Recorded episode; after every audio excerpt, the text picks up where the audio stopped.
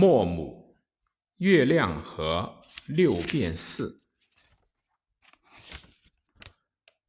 斯特里斯特里克兰是一个平凡的四十岁的伦敦证券的经纪人，同性格开朗的妻子以及两个朴淳朴天真的儿子过着安稳的中等家庭生活。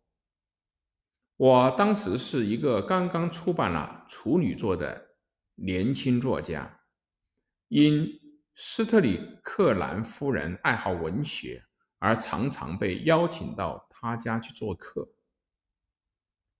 有一天，他们一家到诺福克海滨去避暑，在海滨大约住了一个月之后，先行回来的斯特里克兰突然从巴黎。给他妻子寄来了一封信，声明要同妻子结束婚姻生活。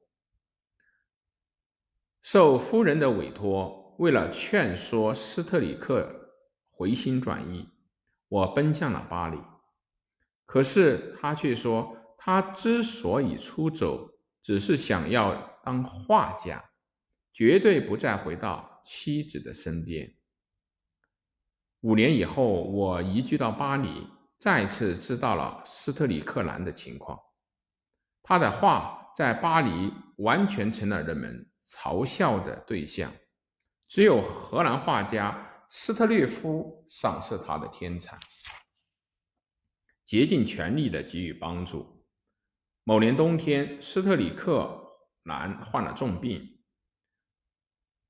斯特列夫说服了原本嫌恶斯特里克兰的自己的妻子布兰奇，把斯特里克兰留在了自己的家中。布兰奇一改以前的态度，无微不至的看护着斯特里克兰。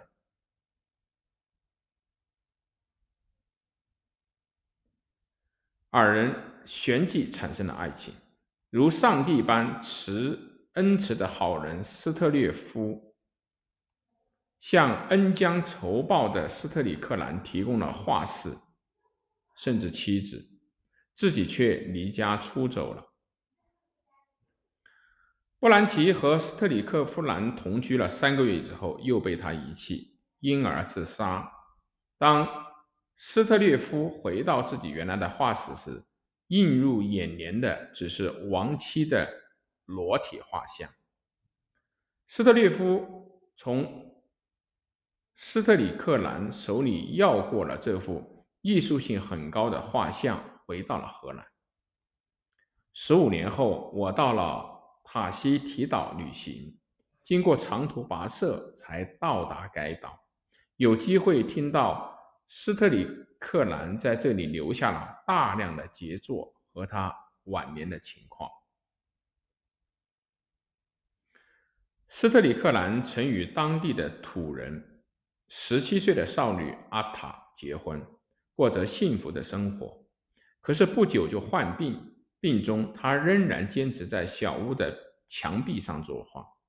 斯特里克兰死后，阿塔遵照他的遗嘱烧毁了那间小屋。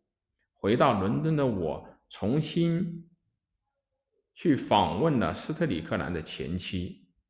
他死后，墙壁上悬挂着。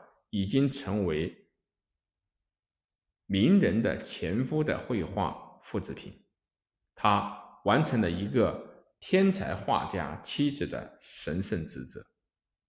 这部作品的题材来源于著名的画家高更传记中所得到的启示，但并不是高更的传记。